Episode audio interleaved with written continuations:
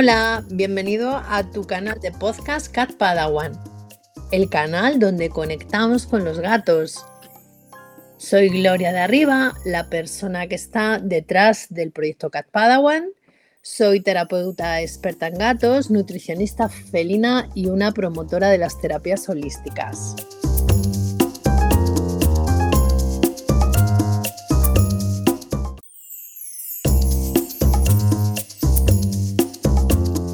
Episodio número 10.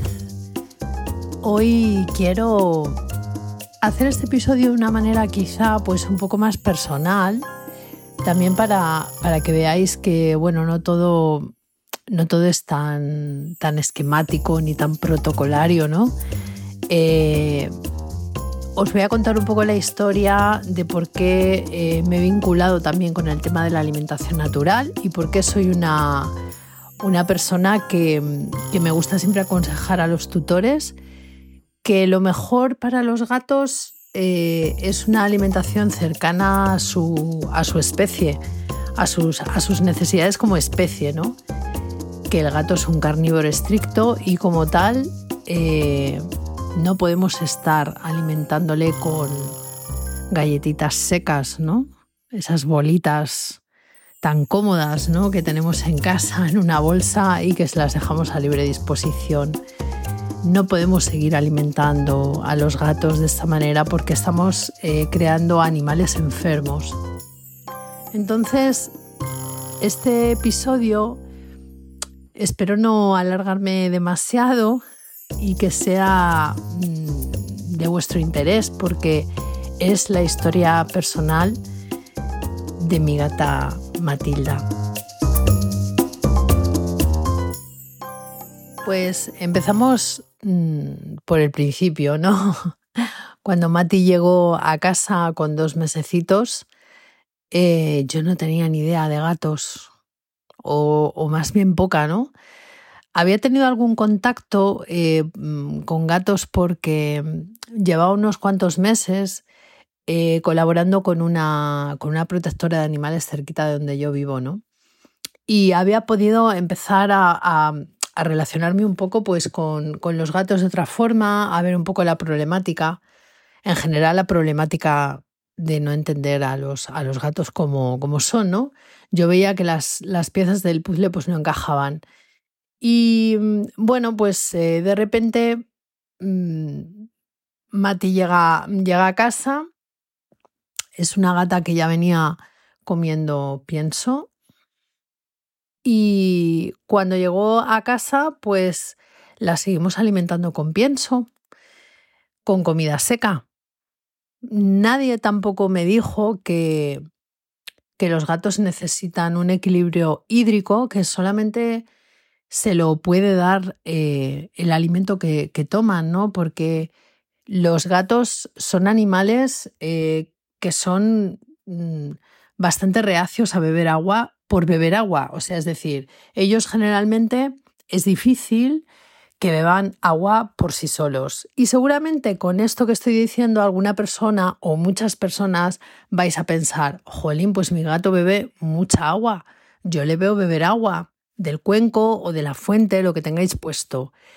Pero seguramente vuestro gato está comiendo comida seca, ¿vale? Su organismo se lo está pidiendo. Su organismo le está alertando de que necesita beber agua porque lo que está haciendo el alimento extrusionado es secarle por dentro.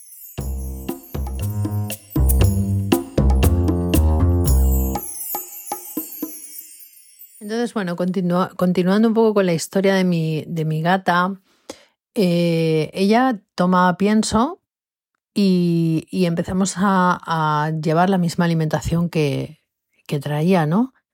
Que era comer comida seca. Pero empezó con problemas eh, intestinales, empezó con unas diarreas intermitentes que tampoco sabíamos muy bien eh, de dónde venían, ¿no? No entendíamos, en casa no entendíamos el, por qué y empezamos pues a variar el, pienso, a cambiar de marca, ¿no? Eh, pero eso no hizo más que empeorar, digamos, el, estado de, la gata, ¿no?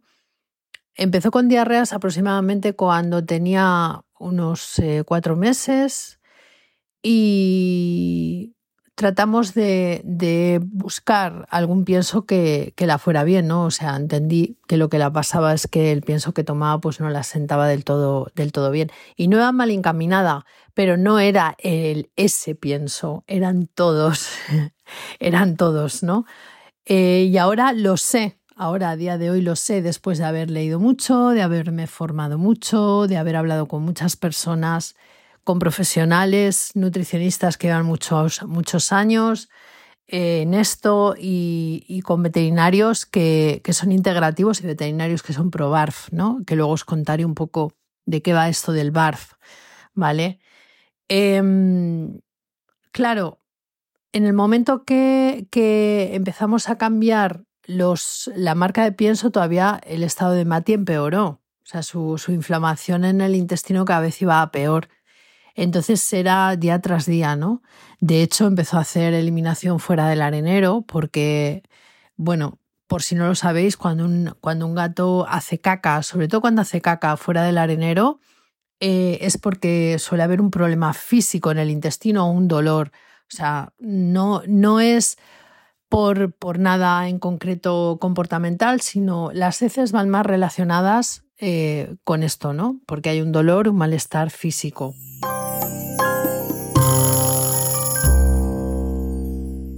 Entonces llegamos a un punto en el que estábamos desesperados realmente porque veíamos que, que Mati no crecía, que no engordaba, que estaba delgadita, que sus deposiciones no mejoraban, o sea, seguía teniendo diarrea y daba igual lo que la dieras de comer. Tenía el pienso siempre a libre disposición porque la veíamos que ya comía y que jugaba y que estaba relativamente dentro de un estado normal pero un poquito antes del de, eh, segundo celo estaba todavía sin castrar, entonces eh, estaba todavía sin esterilizar.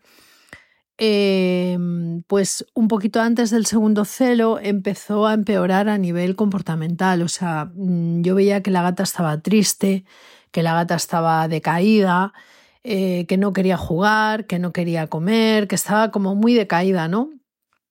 De hecho, ahí realmente empecé a preocuparme muchísimo. No, no he dicho antes de todo esto que desde que empezó con las diarreas ya empezamos con la ida y venida a los veterinarios, ¿no? Veterinarios que, eh, bueno, pues seguían el protocolo normal. Yo no quiero tampoco desde aquí meterme con los veterinarios, eh, veterinarios alopáticos convencionales, porque, bueno, ellos son profesionales formados en materias que controlan perfectamente, pero tienen unos protocolos y no se salen de sus protocolos. O sea, es decir, a ellos les han enseñado de una determinada forma cuando han hecho su carrera en la facultad, ¿no? que lo suyo llevarán, pero no, no se salen, digamos, de los márgenes. ¿no? Y hoy en día, eh, precisamente por este tipo de, de patologías y este tipo de enfermedades y este tipo de afecciones ¿no? que presentan nuestros, nuestros compañeros peludillos, pues un veterinario tiene que ir más allá, ¿no? No se tiene que quedar solo con, con la primera versión o con la única versión que les dan en la facultad, ¿no? Eh, como que, pues eso, ¿no? El tema de alimentación, el pienso es el alimento más completo con todos los nutrientes y todas las vitaminas, oligoelementos, eh, y todo lo que necesita nuestro gato, ¿no? No hay alimento más completo. Esto es lo que nos han vendido siempre, bueno, no solo con los gatos, también con los perros. Y nada más lejos de la realidad.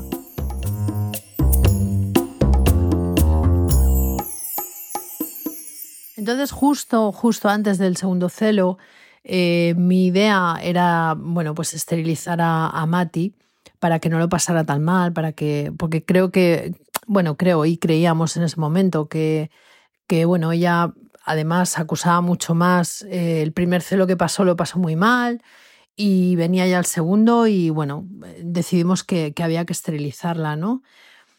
Y que eso la iba, la iba a beneficiar, que posiblemente también incluso el hecho de no estar esterilizada y pasar por, los celos eh, normales, pues también agravaba, digamos, su estado de salud. Estuve definitivamente, bueno, en, la última clínica alopática en la que, bueno, pues eh, siguieron el protocolo normal y me dijeron que lo que tenía era una inflamación en el intestino. Y que tendríamos que empezar con, dietas de descarte, ¿no? Saber, para saber exactamente, bueno, qué es lo que qué es lo que presentaba intolerancia o alergia, porque la veterinaria me decía que los tiros venían por ahí, o sea, que era alérgica a algún alimento o intolerante a algún alimento o a varios. Pero claro, yo después, con el paso de los años y después de las formaciones que yo he hecho, eh, finalmente he visto que efectivamente que un animal puede llegar a ser intolerante o alérgico a un alimento cuando le ha sobresaturado de ese alimento, pero no del alimento en sí, sino del subproducto. O sea, esto va un poco más allá de lo que de la lógica imaginable, ¿no? Es decir, los piensos em, normalmente utilizan eh, muchísimos subproductos y productos que están adulterados. O sea, es decir, aunque la etiqueta te ponga que es pollo, ¿vale? Eh, lo que queda ahí del pollo, lo que está comiendo tu animal, de lo que se supone que es el pollo, es el producto alterado, manipulado, procesado y todo lo que se puede imaginar que le han hecho a ese pedazo de pollo, que en muchas ocasiones ni siquiera es un pedazo de carne, o sea, hay muchas veces que son despojos de ese pollo lo que han utilizado para, para fabricar ese pienso. Entonces, el animal, ¿qué pasa? Que cuando está saturado de comer esto, su cuerpo produce eh, unas defensas contra ese alimento, ¿vale? Y eso es lo que ellos denominan una alergia o una intolerancia. De hecho, yo os puedo contar que antes de esterilizar a, Matilda, pedí que se la hiciera bueno, una prueba que se hace en sangre, una analítica específica, pues para ver a cuántas cosas podía tener alergia o intolerancia a nivel alimentario y a nivel ambiental. Y fliparíais la cantidad de alimentos a los que mi gata se supone que era alérgica o intolerante. Y a día de hoy, cinco años después, eh, mi gata puede comer de todo. No tiene ningún tipo de reacción alérgica ni es intolerante a nada, porque come el producto natural. Bueno, y siguiendo con la historia de Mati, finalmente eh, me pude poner en contacto con, con una veterinaria, una veterinaria integrativa, especialista en nutrición natural, que lo primero que hizo fue mm, decirme, Gloria, tu gata, eh, a tu gata la estás envenenando. O sea, tu gata lo que necesita es una cura de desintoxicación y necesita agua, necesita agua, necesita hidratación.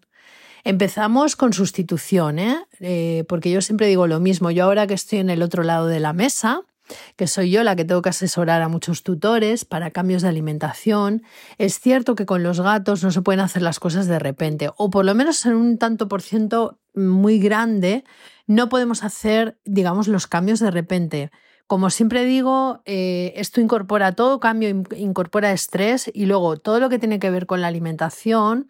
Los gatos son muy sensibles tanto a olores, a texturas, a costumbres y no podemos hacer un cambio de repente. O sea, si, si, nuestro gato está comiendo pienso, de repente no le podemos dar un pedazo de, de carne cruda y ya está.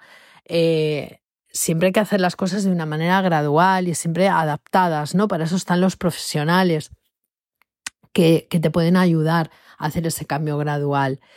Eh, pero ¿qué ¿Por qué, ¿Por qué os cuento todo esto? ¿no? ¿Por qué os cuento mi, historia? Porque yo lo vi fehacientemente, o sea, no necesito buscar eh, información, que hay un montón relacionada con, con, la fabricación de los piensos, ¿no? O sea, os podría dar datos eh, sobre cómo están hechos los piensos, desde los más baratos hasta los más caros o de más alta calidad, ¿no? O sea, el tanto por ciento de, cereales eh, que contienen los piensos es altísimo. Por el contrario, por ejemplo, los, piensos que son de más alta calidad, a lo mejor te pone grain free, ¿no? O sea, libre de, de grano, pero por el contrario te meten un, un, altísimo porcentaje de vegetales que tienen un alto contenido en hidratos de carbono. Y He de decir que el aparato digestivo, el aparato eh, digestivo felino no está preparado para metabolizar hidratos de carbono. La mayoría de los piensos contienen un altísimo porcentaje en almidón, por ejemplo, ¿vale? Y es una fuente de energía que está presente en, desde los piensos más baratos hasta los piensos más caros. ¿Qué ocurre? Que el gato no tiene amilasa, que es una enzima que se encarga de digerir este almidón. Si el gato constantemente está bombardeado, su sistema digestivo está bombardeado con almidón, ¿qué es lo que ocurre? Pues al final se sobresatura, provocando determinadas enfermedades. En definitiva, que el pienso desde luego no es una opción saludable. Ninguno, ninguno de los piensos es una opción saludable para mí, a mi criterio. Eh, mi gata empezó a hacer el cambio gradual, empezamos con el cambio gradual, introduciendo comida húmeda de alta calidad y proteína cocinada. ¿Vale? Empezamos con eso, con latas eh, con comida húmeda de alta calidad y proteína cocinada. Hemos estado así durante mucho tiempo porque eh, lo que os he dicho, o sea, esto no, no se hace, los cambios no se hacen de un día para otro. Eh, a mí me ha costado, incluso yo misma, ¿no? Eh, hacer el cambio gradual en mi cabeza para poder dar dieta cruda, ¿no?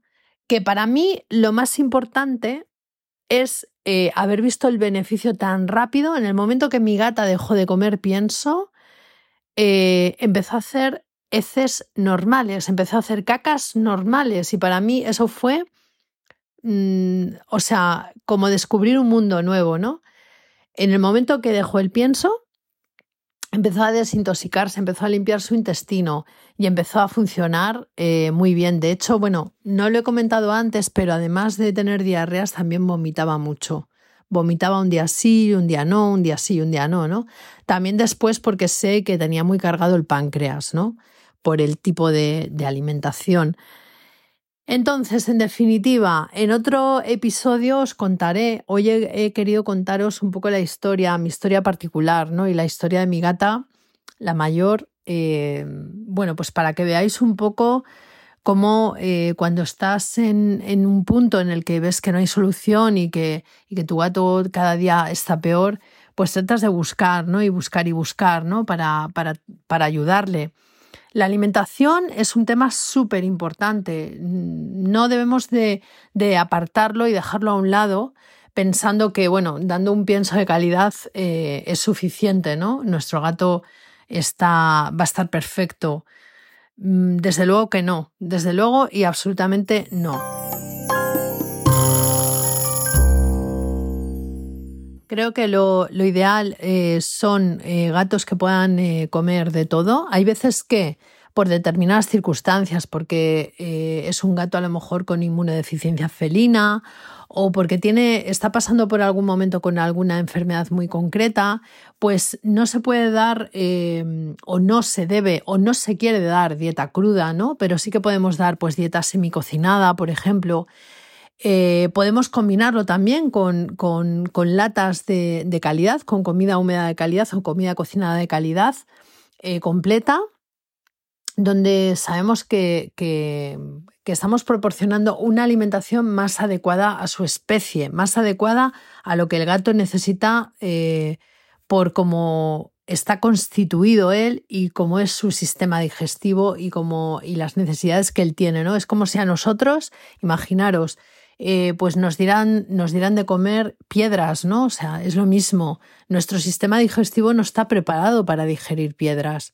O sea, ¿qué nos pasaría si comiéramos piedras, no? Pues con el pienso ocurre lo mismo. Em, lo que estamos generando son pues animales enfermos, ¿no? Animales más propensos a tener diabetes, a tener obesidad, sobrepeso, a tener problemas de páncreas, a tener problemas eh, de riñón. Eh, los gatos, estoy cansada de ver eh, gatos en, en, mis consultas que tienen problemas ya urinarios con 8 años, con 7, con 8 años empiezan con problemas urinarios, ¿no?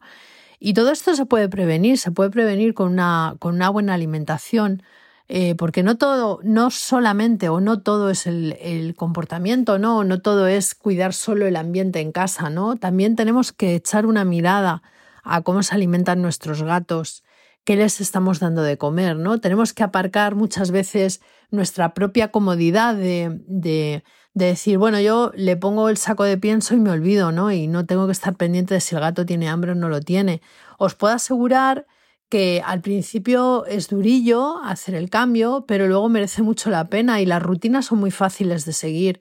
De la mano de profesionales lo podéis conseguir y podéis hacer que vuestros gatos tengan una vida eh, mejor, que tengan una vida más larga, que tengan una vida eh, mejor sin enfermedades y os lo vais a ahorrar en veterinario, desde luego.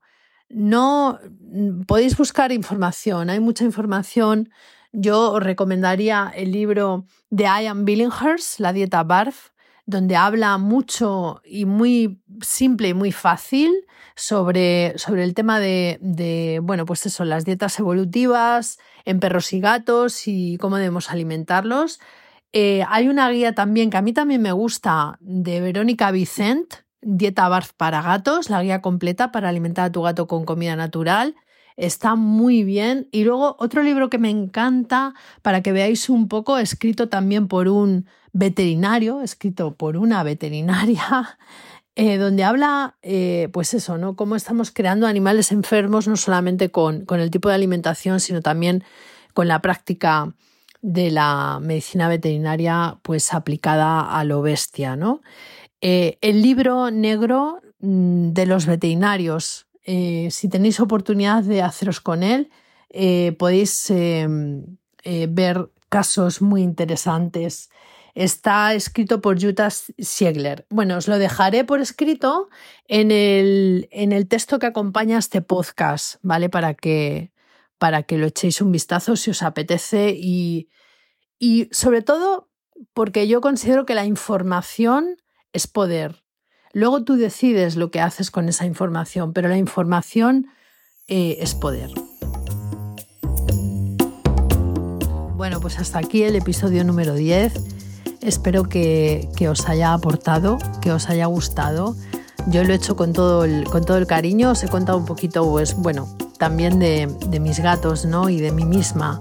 Y como este camino eh, sobre el tema de la alimentación empecé hace muchos años en ello y, ahora estoy, sigo caminando, sigo aprendiendo, ¿no? Y sigo leyendo y sigo investigando al respecto. Pero hoy en día puedo decir que estoy contenta. Creo que, los gatos em, que conviven conmigo pues eh, están felices porque disfrutan de, su comida, disfrutan de, de lo que les ofrecemos en el plato y físicamente y emocionalmente están, están muy bien. Así que, bueno, espero que, te haya aportado, no me enrollo más. Y os dejo en el, en el post em, que adjunto con el podcast mm, los libros de los que os he hablado, porque creo que es importante que podáis tener información.